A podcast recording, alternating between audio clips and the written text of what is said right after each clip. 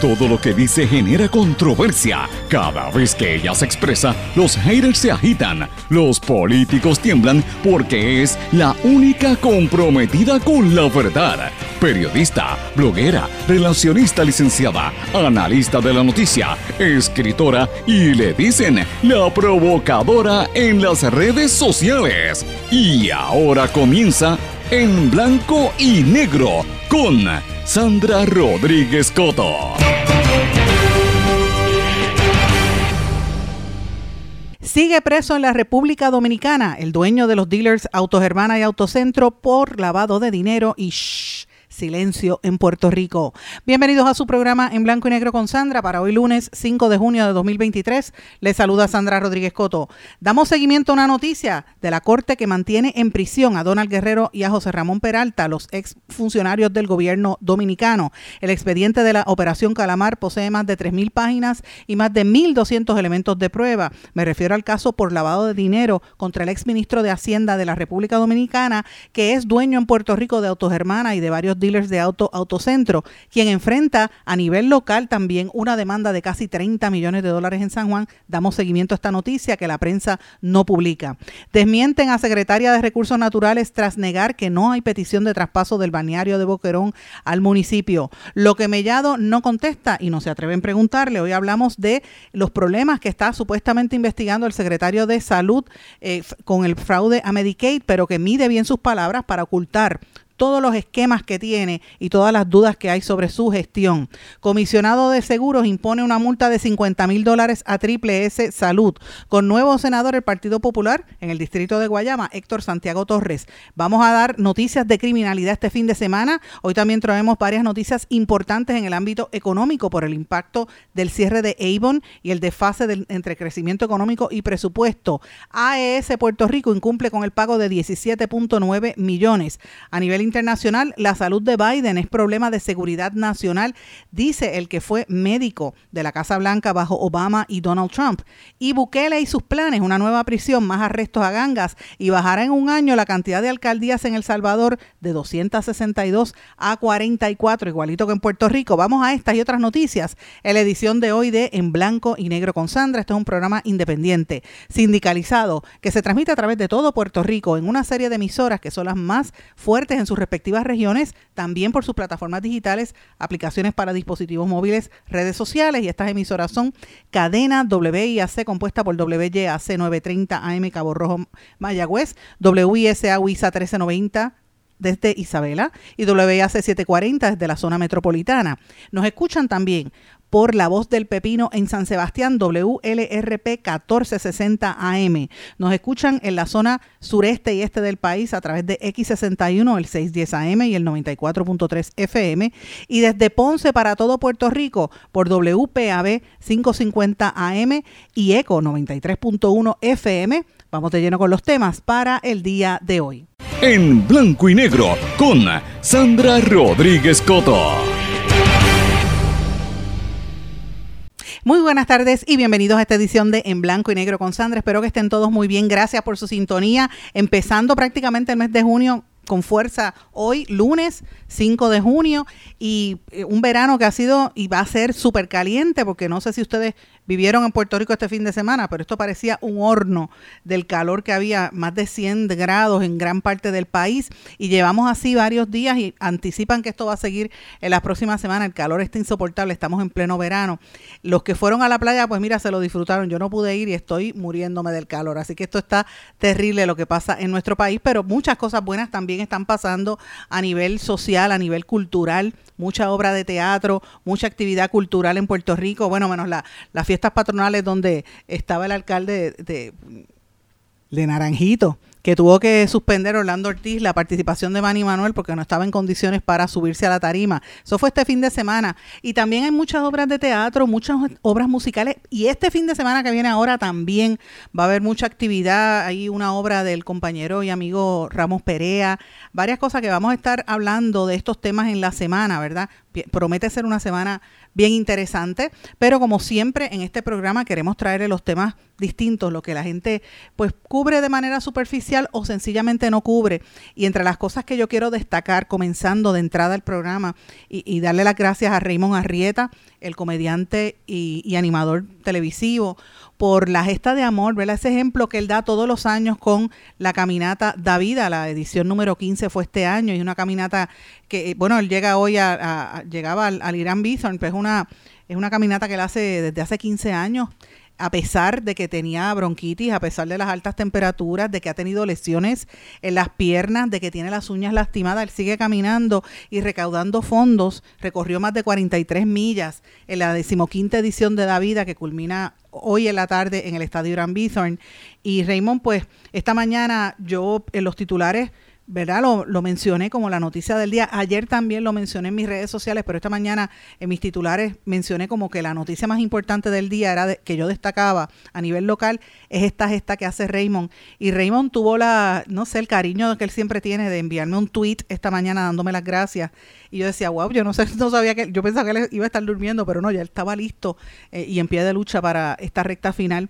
Y esto no es fácil, señores, porque eh, es decir, decirlo de que, mira, caminamos y recaudamos fondos, pues eso lo hace cualquiera, ¿no, señor? Llevan 15 años eh, haciendo ese sacrificio por el hospital, el hospital de cáncer de Puerto Rico, señores, que necesita tanta ayuda.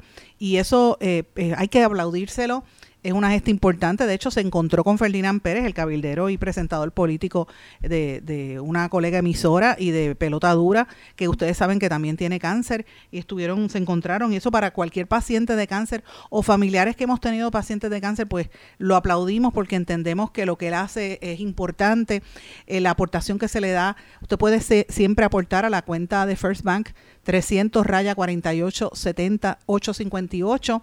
También puede comprar mercancía de alusiva a, esta, a esta marcha en Me Salvé, creo que en Burger King también. Puede eh, buscar la página de la Liga de Cáncer PR.org o llamar a los bancos de teléfono 787-641-2226. Y esto es importante, señores, porque llevan más de 15 millones de dólares, casi 17 millones de dólares recaudados para el hospital eh, de cáncer en Puerto Rico. Esto, mire, hay, hay gente que aquí dona dinero usted dona dinero para lo que usted quiera. Y yo pues lo, eso se aplaude. Por ejemplo, aquí está el Hospital St. Jude Children's Hospital, que siempre hacen campañas en Puerto Rico, que eso queda en Estados Unidos y ayuda a tanta y tanta gente. Hay gente que apoya St. Jude Children's Hospital y yo lo aplaudo, ¿verdad? Usted puede apoyar y debe apoyar a todas estas organizaciones, pero yo prefiero darle el dinero al, al Hospital de Cáncer en Puerto Rico, a estas cosas que hace Raymond Arrieta, porque atiende a los pacientes de aquí. Si hay alguno que no tenga oportunidad, quizás entonces se va a Estados Unidos, pero este St. Jude no coge más de 10 pacientes puertorriqueños por año, mientras aquí, a veces en ese hospital, en, en el centro médico, y, y, lo digo de propio personal conocimiento, porque por años supe que eso pasaba allí, trabajamos unas campañas de cosas que uno no dice públicamente, porque no, no, no interesa ahora, pero sabíamos de muchas más, bueno, voy a decirlo porque después me, me preguntan, hace más de 15 años nosotros venimos trabajando así calladitos y, nosotros desarrollamos junto a la Asociación de Hoteles hace muchos años una campaña que se tituló Te servimos con amor porque descubrimos que en ese hospital a veces uno veía a las mamás con los nenes en los cuartos y llevaban un día que lo que tenían eran 50 chavos para, para comer durante ese día porque gente bien pobre que viene de los, de los pueblos de la isla y cuando llegan a San Juan pues no tienen con qué comer y entonces todo es tan caro y están allí velando al nene enfermo y pasaban los días sin comer y entonces logramos que con la asociación de hoteles los, los chefs de distintos hoteles le donaban comida a esa, a por lo menos almuerzos a, a más de, de 20 familias que estaban allí todos los días y eso era, quizás era la única comida del día. Y uno dice, ¿cómo es posible con tanto dinero que se vota en Puerto Rico? Pues mire, lo mismo pasa con la gente que, que necesita máquina, que necesita ayuda y por eso es que hay que eh, destacar y quiero comenzar el programa destacando esto que hace Raymond, porque tenemos que tomar conciencia de del sacrificio, no es fácil. Y él ha recaudado, yo no creo, yo no creo haber visto una persona que haya recaudado tanto dinero para estas organizaciones, así que las entidades que lo apoyan hay que aplaudirlo también y es súper importante. Pero bueno, hay varios temas que también quiero traer en el día de hoy. Este fin de semana hubo mucha actividad. El campamento Erizo abrió 14 accesos cerrados ilegalmente en la playa Las Picúas. Señores, está pasando otras cosas en nuestro país que la gente no, no se percata, ¿verdad? Está todo el mundo en la cuestión de la politiquería y la política y sin embargo están pasando muchas cosas importantes. Eso del campamento Erizo también lo ato a movidas que va a haber esta semana de distintos campamentos, la radicación de cargos contra Elesian Molina por las manifestaciones que ha hecho en el área de, de, Sol y Playa. Solo dijimos la semana pasada, lo adelantamos luego de que revelamos el audio donde policías amenazan con querer entrarle a tiro y aquí nadie habla de ese audio. Es lo mismo que pasó cuando el Cerro Maravilla, que nadie quería aceptar el escándalo tan grande en nuestra, en nuestra historia donde asesinaron a unas personas. Esto es bien peligroso y estas cosas están pasando en Puerto Rico. También destaco dos marchas que hubo este fin de semana. Toda la prensa le ha dado una cobertura y un despliegue enorme a la marcha anual que hacen siempre la comunidad LGBTQ en el condado una marcha importante en, en defensa de sus de los derechos de la comunidad LGBTQ plus y, y plus, ¿verdad? Y una marcha que, que todos los años se lleva a cabo en esa zona, eh, donde se destaca, entre otras cosas, el respeto, el amor, a, el amor y el entendimiento, lo que se busca es eso, se fomenta que uno respete a la dignidad de todo ser humano y eso se aplaude. Pero también hubo otra marcha que fue igual o más importante a mi juicio, que la convocaron un grupo de distintas personalidades y entidades conservadoras, la Marcha por la Vida y la Justicia, que entre otras cosas fue empujada incluso por el proyecto Dignidad eh, y entre las cosas que hubo había una manifestación en contra de las expresiones del secretario de Justicia Domingo Emanuel y la pugna que tuvo con, con Rodríguez Bebe. Mire, allí se metieron miles de personas al Viejo San Juan también. Y esa es una marcha que también merecía una cobertura importante, así que lo menciono porque evidentemente es una noticia importante eh, que pasó este fin de semana.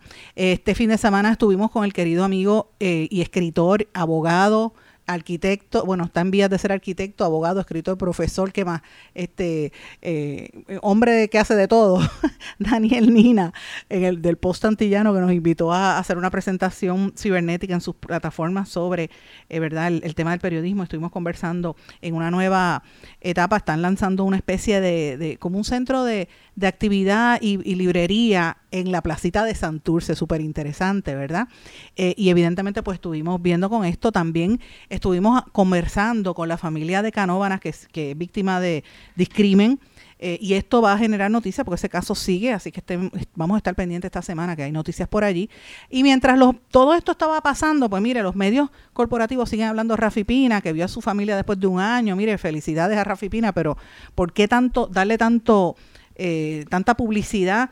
Eh, a veces pienso que esto lo hacen porque como él es promotor de espectáculos, pues para conseguir boletos, qué sé yo, para qué, porque es que aquí hay un montón de, presos y de, confina, de ¿verdad? confinados que están en las mismas condiciones, ¿por qué no le dan la misma exposición mediática? Esas son las preguntas que tenemos que hacernos, ¿verdad? Importante por demás. Mira, aquí me está entrando una llamada mientras estoy hablando con ustedes siempre tengo que apagar el celular porque empiezan a llamar. Pero bueno, tengo varias cosas que quiero traerles. Esto sucedió el fin de semana. Eh, terminando la semana pasada y aquí en este programa nadie, nadie me va a callar. Nosotros vamos a seguir hablando la noticia que la gente quiere escuchar y lo que la prensa corporativa se ofusca en ocultar. Y uno de los temas que no quieren tocar ni con una vara larga es el caso más grande de corrupción que hay en el vecino país de la, allá en la República Dominicana, que involucra a e, un ex candidato presidencial que está en prisión en su casa y a un montón de empleados en diferentes operativos, como ellos lo llaman las operaciones, específicamente voy a hablar de la llamada Operación Calamar, por el caso de, corrupción que vinculaba al ex eh, ministro de Hacienda de República Dominicana, Donald Guerrero, y al ex eh, administrador de la presidencia, José Ramón Peralta, entre otros, ¿verdad? Y específicamente de Donald Guerrero, que en Puerto Rico tiene muchos negocios, incluyendo el dealer de carro Autos y los dealers Autocentro, aunque ha habido un cambio, ¿verdad?, en, en alguna de estas empresas, pero siempre hay un vínculo ahí, pero particularmente con el dealer de auto, auto Germana, que hay unas polémicas muy grandes que por los pasados dos años hemos estado publicando. De hecho, él enfrenta en San Juan una demanda de casi 30 millones de dólares porque el dueño fundador de esa empresa dice que él lo sacó del negocio de manera ilegal eh, y que hay una serie de, problemas. A este señor, el doctor, el señor Pellerano, lo está representando la licenciada María Domínguez aquí en Puerto Rico, mientras que a Donald Guerrero lo representa el bufete de Harold Vicente, y ahí está, entre otros, el expresidente del Tribunal Supremo, Federico Hernández Denton, que ustedes recordarán hace unos meses, ellos me enviaron una carta para tratar de amedrentarme y, y amenazarme con que me iban a demandar si yo seguía hablando de esta noticia, una noticia que es de conocimiento público y yo tuve que recordarles, y se los recuerdo públicamente a ellos, incluyendo penosamente al expresidente del Tribunal Supremo, Federico Hernández Denton, que mire la constitución de Puerto Rico y de Estados Unidos y existen unas, unas oraciones allí que se llaman libertad de prensa y libertad de expresión. Y yo estoy hablando una situación que es real y que es noticia, y la noticia es que Donald Guerrero se quedó en la cárcel en República Dominicana. En un caso donde se analiza y, ¿verdad? se, en, dólares y centavos se estima en que, eh, ¿verdad?, lavó, lavado de dinero, miren esto, más de 300 millones de US dollars. No estoy hablando de pesos dominicanos, estoy hablando de US dollars, los pesos, los dólares americanos, el pesito americano más de 340. Por eso es que cuando a él lo arrestan inicialmente en toda esa controversia, el gobernador de Puerto Rico, Pedro Pierluisi, dijo públicamente que él iba a cooperar en la investigación con la República Dominicana en esta situación del caso de Donald Guerrero. Eh, y esto, pues, ustedes recordarán, eso pasó para marzo de este año que nosotros lo publicamos aquí en este programa y mucha gente se molestó, mucha gente pues no quería aceptarlo y, ahí pues había una, una, situación.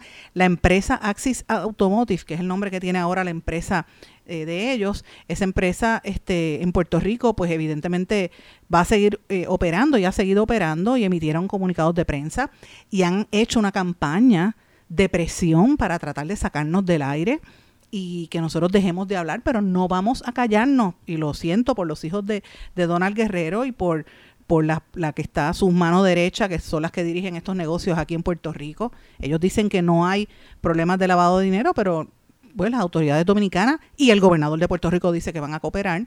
Y lo cierto es que el hecho ocurrió este, eh, terminando la semana pasada eh, la Corte de Apelaciones del Distrito Nacional en Santo Domingo decidió mantener la prisión preventiva a estos ministros, exministros dominicanos por la operación Calamar. Esto, en otras palabras, es que él se va a quedar en la cárcel por lo menos dos meses más.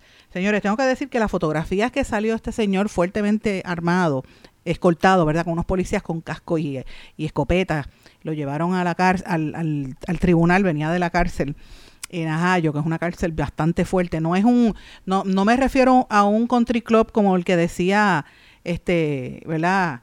Eh, el licenciado Osvaldo Carlos cuando hablaba aquí en Puerto Rico de dónde iban a mandar a los, a los primos de Pedro Pierluisi, que son country club. ¿Recuerdan aquellas expresiones que hizo Osvaldo Carlos? Que se, habla, se reía de, de a dónde iban. Pues no me refiero a esas cárceles. En la República Dominicana las cárceles son bien, bien difíciles. Y evidentemente se veía la cara de las fotografías y los vídeos que cubrió la prensa dominicana, la cara de Donald Guerrero estaba bien desmejorada, se veía unas, unas ojeras muy grandes. Y no es para menos, porque esto no es fácil. Un señor que era multimillonario, que se paseaba y se codiaba entre los mejores, que le hagan una imputación tan fuerte, pues mire, va a, a permanecer en esta prisión preventiva. Ellos van, ellos cumplen 18 meses de prisión preventiva en el Centro de Corrección y Rehabilitación Najayo Hombres en el área de San Cristóbal, la cual le fue impuesta por una oficina de judicial de servicios de antelación de atención permanente del Distrito Nacional el pasado mes de abril por su vinculación a la red de corrupción administrativa. El expediente de que por el cual se le acusa, que es el expediente de Operación Calamar, posee más de 3.000 páginas y más de 1.200 pruebas, las cuales detallan cómo los miembros de esta red sustrajeron más de 17 mil millones de pesos al Estado dominicano, los cuales sumados a unos 2.100 millones de deudas administrativas totalizan 19 mil millones. Hay 20 personas señaladas en ese expediente por el Ministerio Público, entre otros funcionarios de, ¿verdad? de, la, de la administración. Y recuerden que también entre los imputados estaba el exministro de Obras Públicas, que fue también aspirante a la presidencia de la República Dominicana, Gonzalo Castillo. A ese no lo mandaron a la cárcel, ese está en la casa, pero está preso. También al excontrador de la República, Omar, eh, Daniel Omar Camaño, eh, el exdirector de los que, del Consejo Estatal de Azúcar, eh, que ese es Picirilo, el exdirector del Catastro Nacional, Claudio Silver, y los exdirectores de casinos y juegos de azar,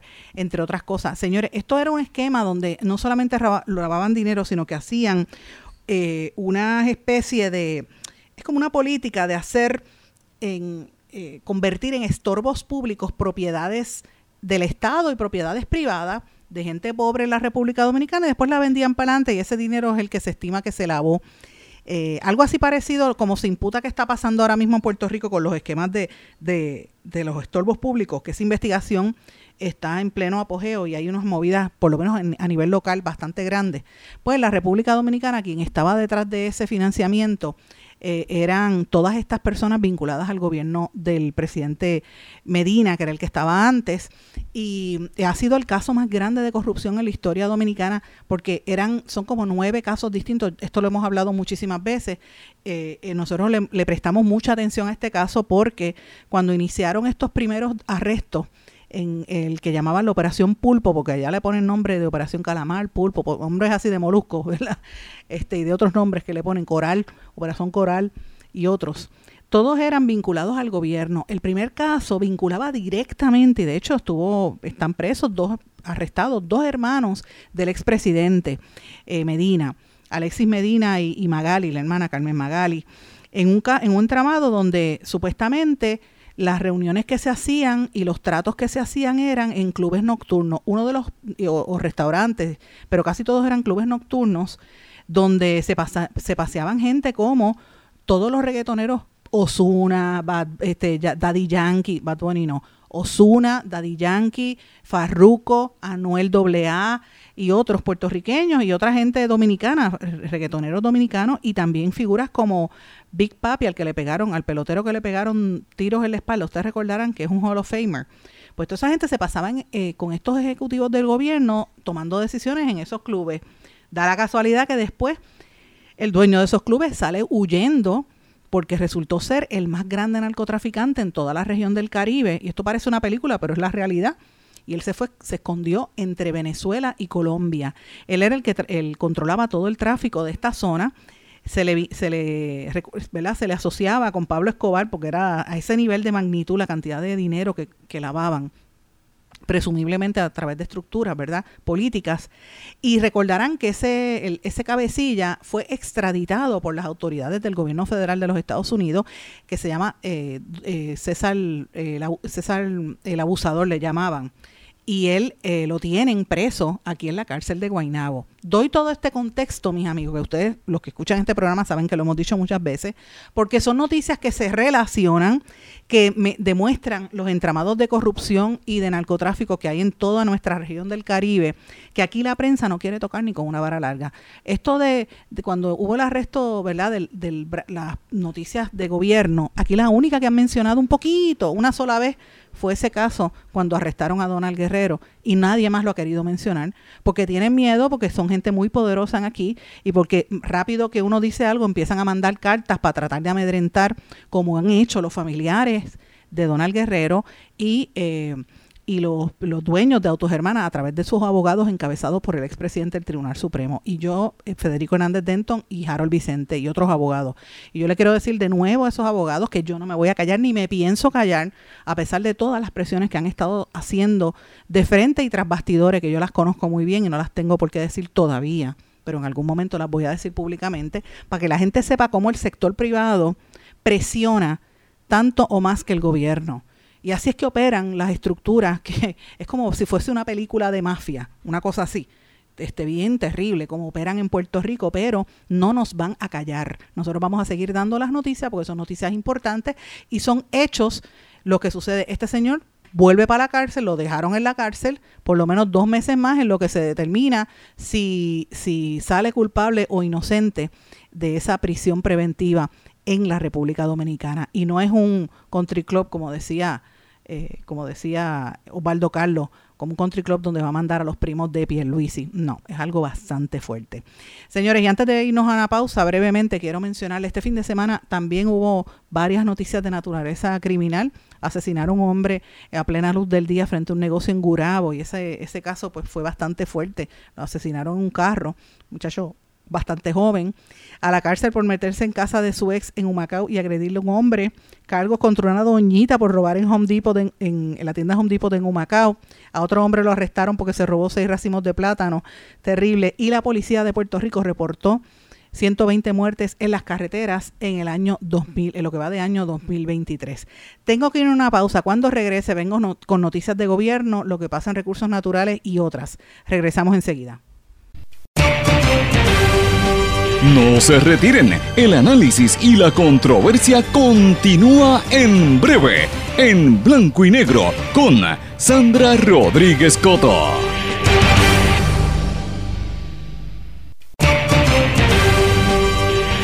Y ya regresamos con el programa de la verdad, en blanco y negro, con Sandra Rodríguez Coto.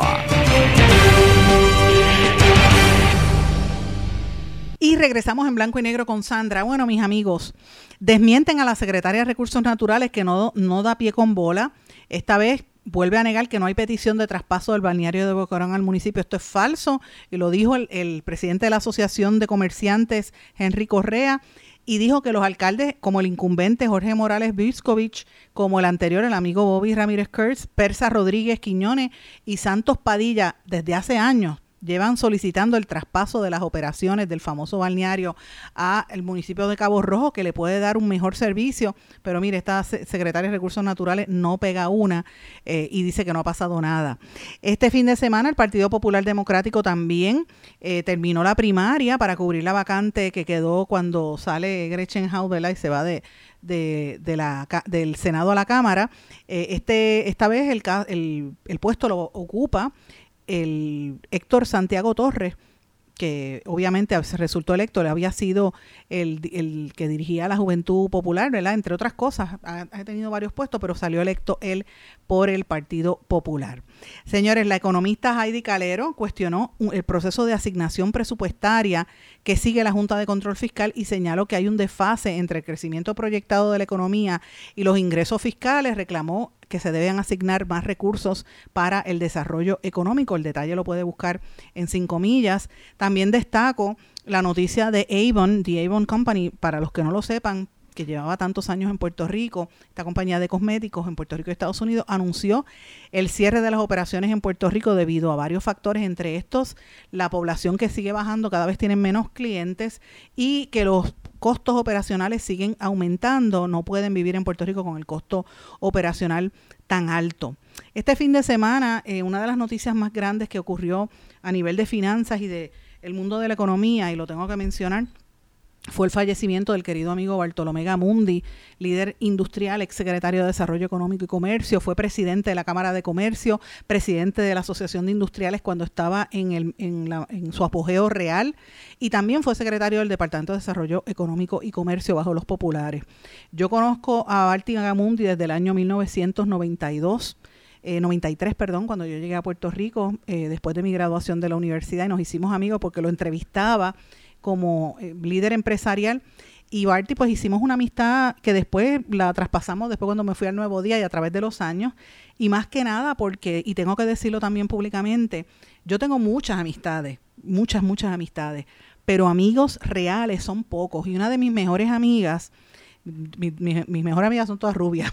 Y yo, soy la única prieta increíble, pero esta es una de mis mejores amigas, la rubia, Lizzie Fonfría, yo me río con ella porque Lizzie es un personaje, pero Lizzie trabajó muchos años en el área de ventas y en el área de promociones en, distintas publicaciones, es extremadamente conocida, fue la directora de la revista Imagen. Y Lizzie es como si fuera una hermana. Para mí, yo la adoro, y Lizzie estuvo casada con Barty Gamundi eh, y de hecho, cuando, Bartile, cuando Bartolomé Gamundi le dio un derrame cerebral en, en Europa, Lizzie estaba, ellos estaban de viaje por allá y Lizzie tuvo que lidiar con todo esto. Eh, ellos se divorciaron después, pero siempre tuvieron una relación muy cercana y los hijos de Barty, de, de Lizzie son muy apegados a Bartolomé Gamundi porque Barty no tenía hijos, particularmente las nenas de Lizzie. Así que, pues e, era como una persona que uno quería mucho a nivel personal y a nivel familiar Eh, fue una figura muy importante, bien amigo de Manolo Sidre, pero extremadamente cercano. De hecho, muchos de los logros que tuvo Manolo en su crecimiento eh, público fue gracias a Bartolomé Gamundi y, y, por eso es que usted ve que Manolo Sidre como secretario actual hace unas declaraciones. Me consta y sé que están tratando de gestionar para que nombren una calle ahí en el área de, de donde queda Electrobiology, la, la instalación que la, la, la, compañía que él dirigió por tantos años, que la nombren eh, o que se, se nombre en su honor y que esta fue una gestión que había iniciado el ex el, el ex alcalde de Guaynabo Héctor O'Neill y aparentemente pues lo van a hacer ahora y, y Manolo Sidre creo que lo iba a mencionar. Este, y también, a pesar de que uno, fíjese cómo es esto, porque a la hora de la verdad todos se ayudan y venían del sector empresarial, se conocían allí las expresiones que hizo Gamundi y las expresiones que hizo la querida amiga Waleska Rivera, que fue presidenta de los industriales y, y presidenta de Danosa también, pues muy afectada por esta muerte y hoy pues van a llevarse a cabo los, ¿verdad? parte de los de los actos de, de honores a, a Barty Gamundi.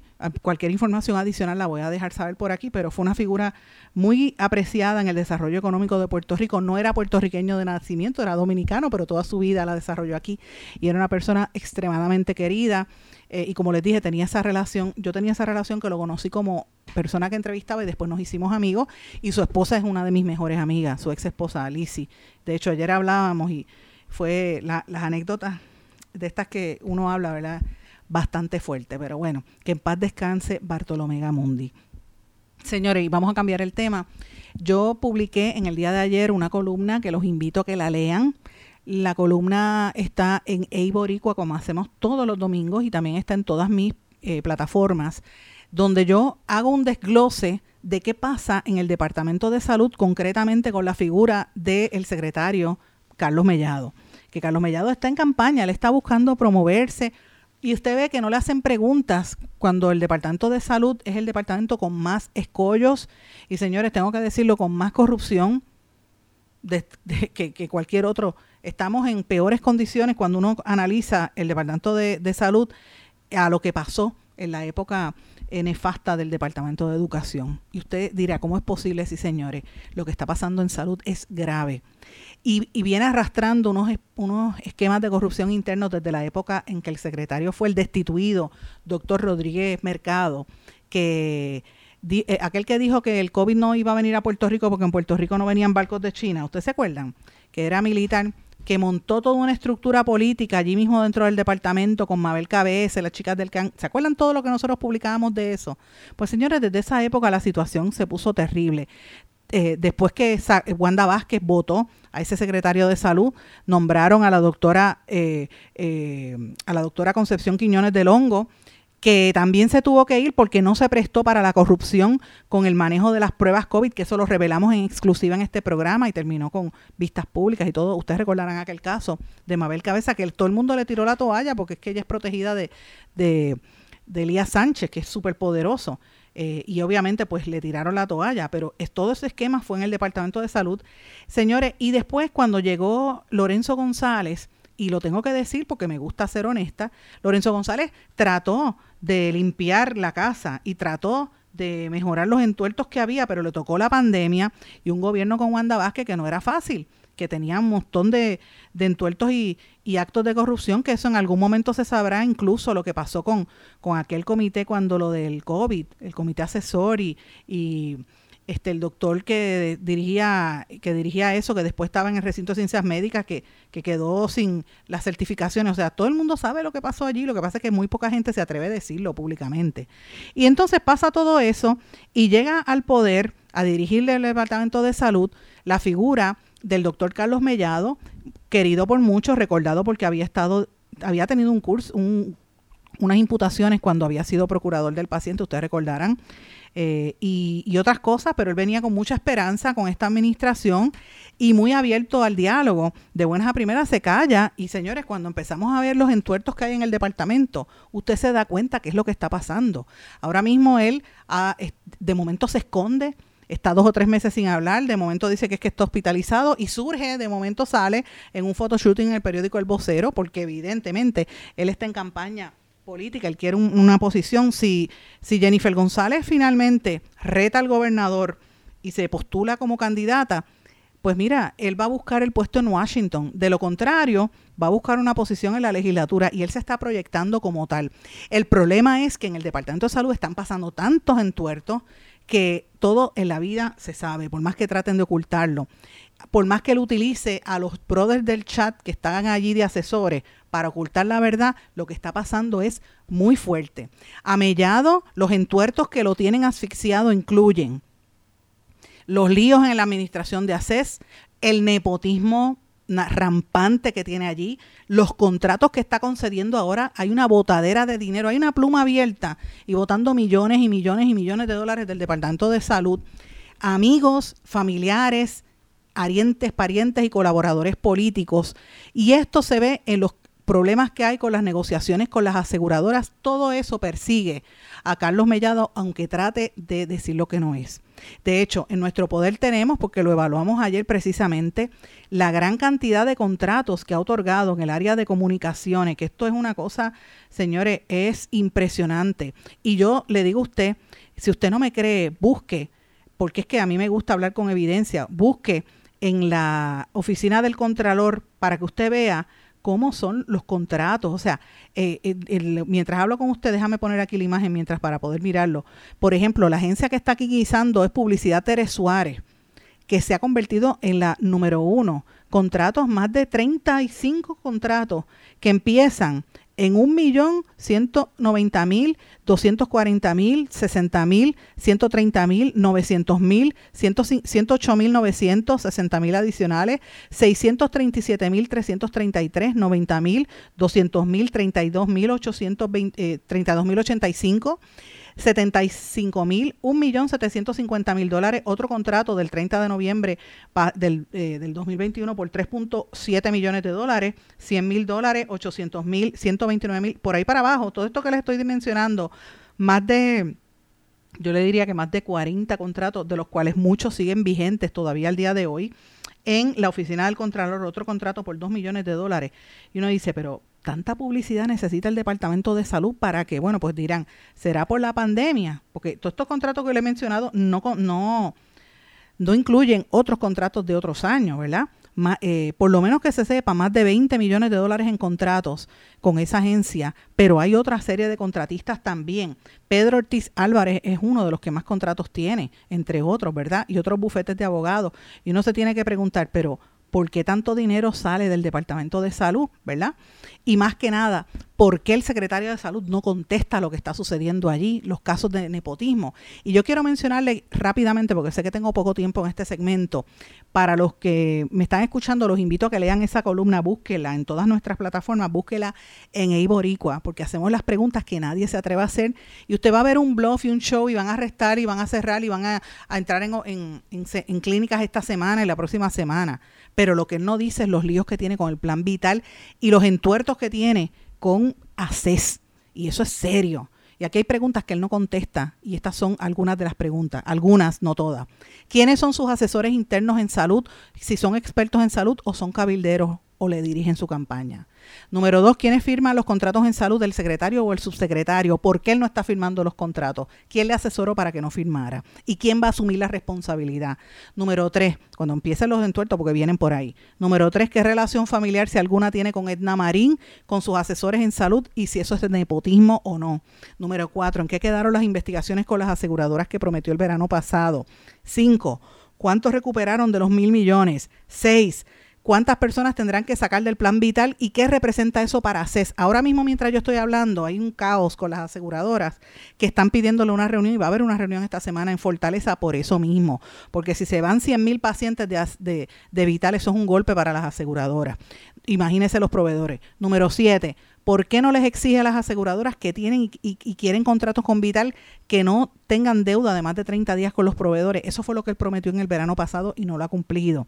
¿Qué oficinas ha movido del Departamento de Salud hacia dónde? ¿Por qué está alquilando oficinas fuera de salud cuando la Junta de Control Fiscal dice que no hagan eso?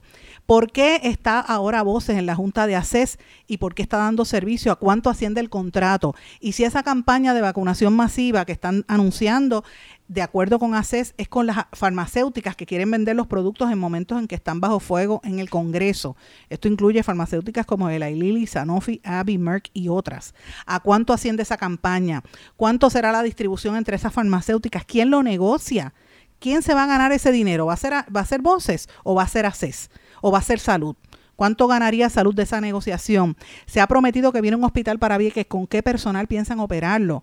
¿Cuál es su postura sobre los proyectos de ley de la negociación colectiva, licencia provisional y que uniforma la reacreditación de los proveedores? ¿Qué propone como secretario para mejorar la educación continua de los médicos y proveedores?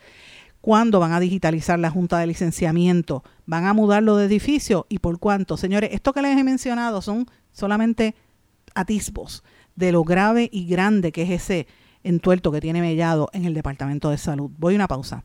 Regresamos enseguida. No se retiren, el análisis y la controversia continúa en breve, en blanco y negro, con Sandra Rodríguez Coto. En mi pueblo se chinchorrea bien duro. Aquí me cubre mi plan médico y en tu pueblo también. En mi pueblo es donde tenemos las mejores vistas. Aquí cubre mi plan médico y en el tuyo también. En mi pueblo se goza de verdad. Aquí me cubre mi plan y en tu pueblo también. Plan de salud Menonita en todo Puerto Rico. El plan médico que te cubre con una extensa red de médicos, especialistas y laboratorios. Además, te cubre en el hospital de tu preferencia en cualquier lugar de Puerto Rico. Plan de salud Menonita. Quites el dolor de cabeza con sus obligaciones de contabilidad con los servicios que presta Villalba y Villalba Company. Directo, personal y con sensibilidad humana. Lo que se busca es un verdadero asesor de contabilidad para todo tipo de servicio de contabilidad, pago de IBU, pago de nómina, informes trimestrales y anuales y otros. Ofrecen servicio directo personalizado. Villalba y Villalba Company. Para orientaciones, su teléfono el 939-336-5774. 939-336-5774. Y ya regresamos con el programa de la verdad en blanco y negro con Sandra Rodríguez Coto. Mis amigos, me retrasé un poquito en el segmento anterior, pero regresamos aquí en blanco y negro con Sandra. En este último segmento tengo varias cosas que quiero compartir con ustedes. Una es de cultura, en el bastión ubicado frente al cuartel de Vallajá, allí en el viejo San Juan, esa área que me encanta, que yo estoy siempre por allí.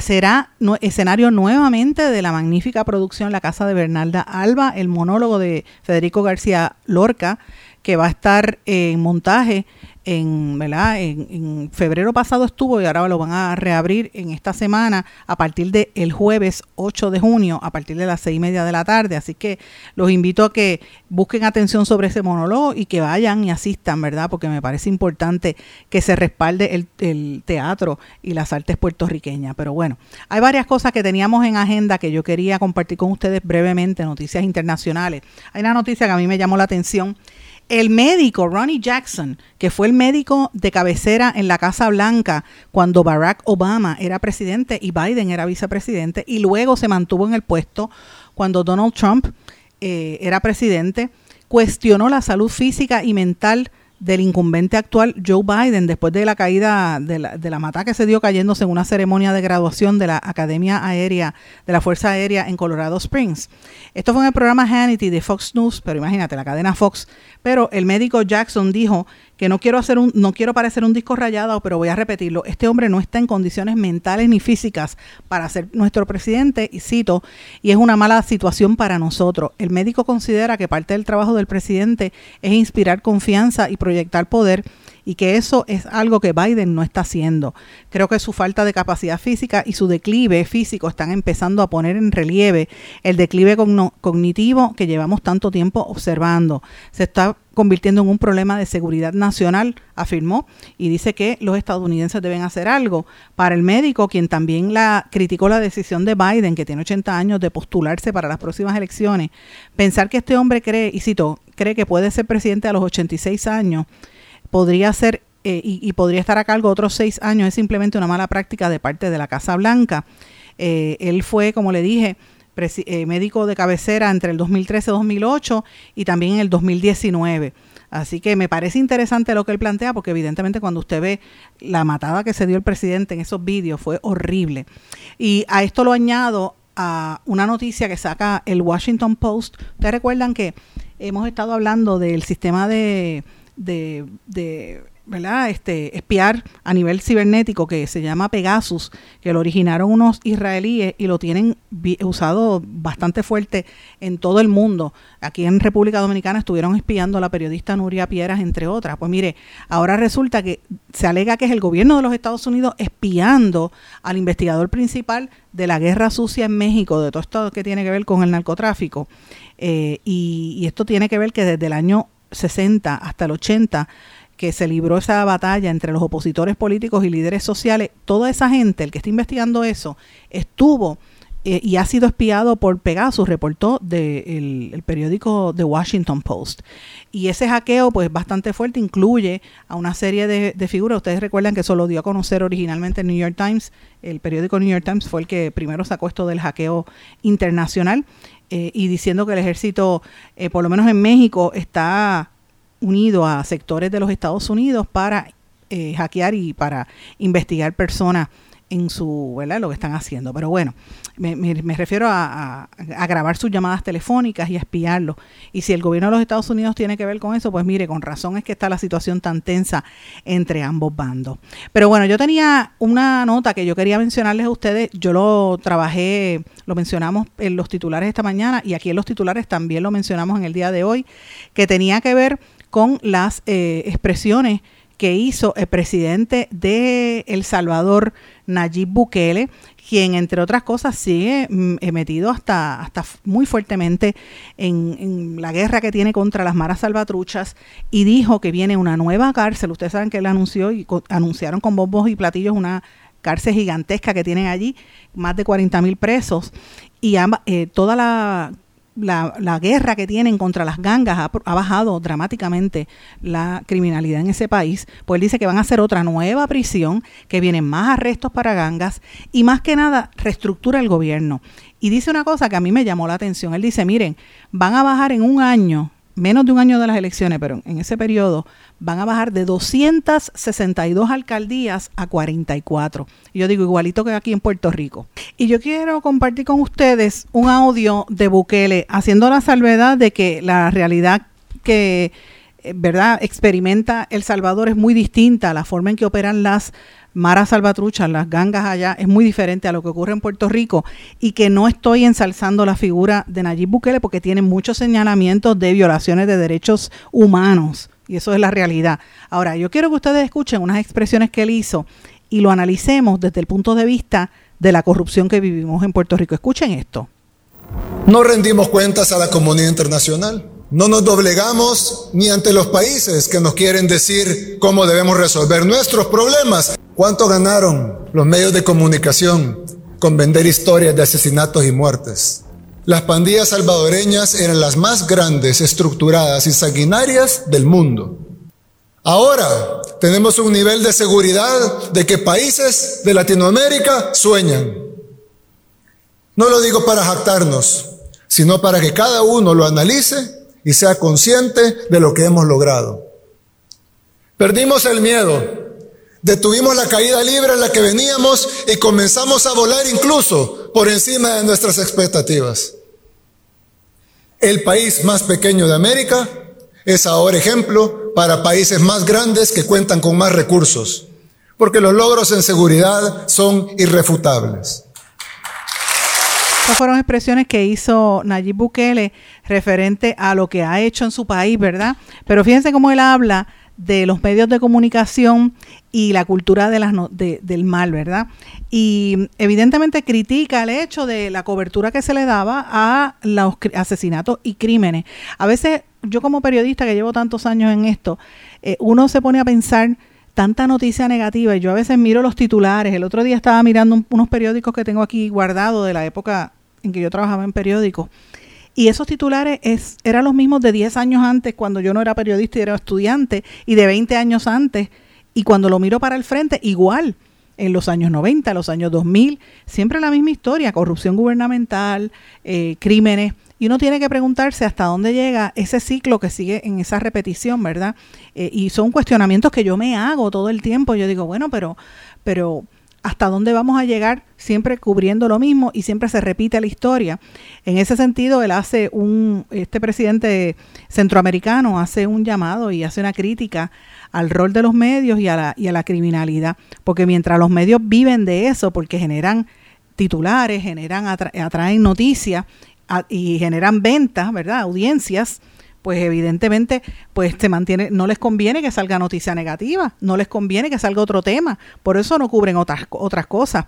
A veces yo me pongo a pensar si la prensa le diéramos enfoque solamente a los temas culturales, cuán distinto sería nuestro país. Y, y, o a los temas deportivos, ¿verdad? Que fuera la única noticia que habláramos. A lo mejor no se le prestaba tanto atención a las noticias negativas y estas cosas bajaban. Esas son cosas que uno dice, ¿verdad? E, especulando. Hay estudios que se hacen sobre el, efecto que tienen a largo plazo las noticias negativas y el tema noticioso. Aquí en Puerto Rico, en un momento, la Universidad del Sagrado Corazón empezó a medirlo, lo eliminó. La Universidad de Puerto Rico ha hecho dos o tres artículos en la Escuela de Comunicación sobre el tema, ¿verdad? algunas tesis sobre ese tema. Me consta que hay un profesor en Carolina, Ayala, que está tratando de hacer un, un, eh, un, programa de alfabetización mediática, eso me consta porque hablé con él y he estado con él varias ocasiones, está tratando de montarla para que la gente logre distinguir entre lo que es verdad y lo que es fabricado en los medios de comunicación. Hace falta esa educación mediática. Eh, y, yo prefiero que venga del sector privado, que, que, venga de la gente, a que venga impuesta por los gobiernos, que es lo que muchas veces tratan de hacer los gobiernos, que ha, que ha tratado de hacerlo eh, en Puerto Rico la administración y que de facto lo está haciendo a través de la publicidad pagada, porque con el dinero que le ponen en publicidad de gobierno a ciertos medios en Puerto Rico tienen el silencio comprado y es la realidad. Y eso en parte es lo que dice Bukele, eh, y eso por eso es que lo traigo para que lo analicemos. Aquí en Puerto Rico, en el caso nuestro, le pagan le, pagan a través de millonarias eh, ¿verdad? Campañas publicitarias gastando fondos públicos que uno también tiene que evaluar y pensar para qué se gasta tanto dinero en eso cuando hay tantas necesidades. Vaya por las oficinas públicas para que usted vea cómo están los empleados públicos en este país fastidiados y tanto dinero que votan para los amigos del alma y para subvencionar sector privado. Ese tipo de cosas es importante y por eso que usted ve que hay temas que se traen y temas que se ocultan de la opinión pública. En ese sentido, por eso es que comparto este, este audio, ¿verdad? No, no necesariamente estoy respaldando lo que dice ese presidente, pero me parece interesante lo que le está planteando. ¿Qué usted opina al respecto? Déjeme saber, escríbame a través de todas las redes sociales, Facebook, Twitter, Instagram, LinkedIn. Y eh, me puede escribir también al correo electrónico en blanco y negro con sandra arroba gmail.com. Créame que yo leo todos sus mensajes, no los contesto todos porque son muchos. Algunos me tardo en contestar, ¿verdad? Y me tardo dos o tres días pero siempre los leo y estoy pendiente. Cuando me envían eh, esto que compartí de, de, Bukele, me lo envió uno de ustedes, que me lo enviaron en el correo electrónico. Este fue de la cuenta de Facebook. Eh, y obviamente yo agradezco toda esta información que ustedes me hacen llegar, porque sé que están pendientes a lo que decimos en nuestro programa y quieren colaborar conmigo. Así que les agradezco todo. Con esto me despido, mis amigos, esperando su reacción. No sin antes dejarles saber que nos volvemos a encontrar mañana en otra edición más de En Blanco y Negro con Sandra. Que pasen todos una tarde. ¿Se quedó con ganas de más? Busque a Sandra Rodríguez Coto en las redes sociales o acceda a en blanco y negro.blogspot.com porque a la hora de decir la verdad solo hay una persona en la cual se puede confiar. Sandra Rodríguez Coto en blanco y negro.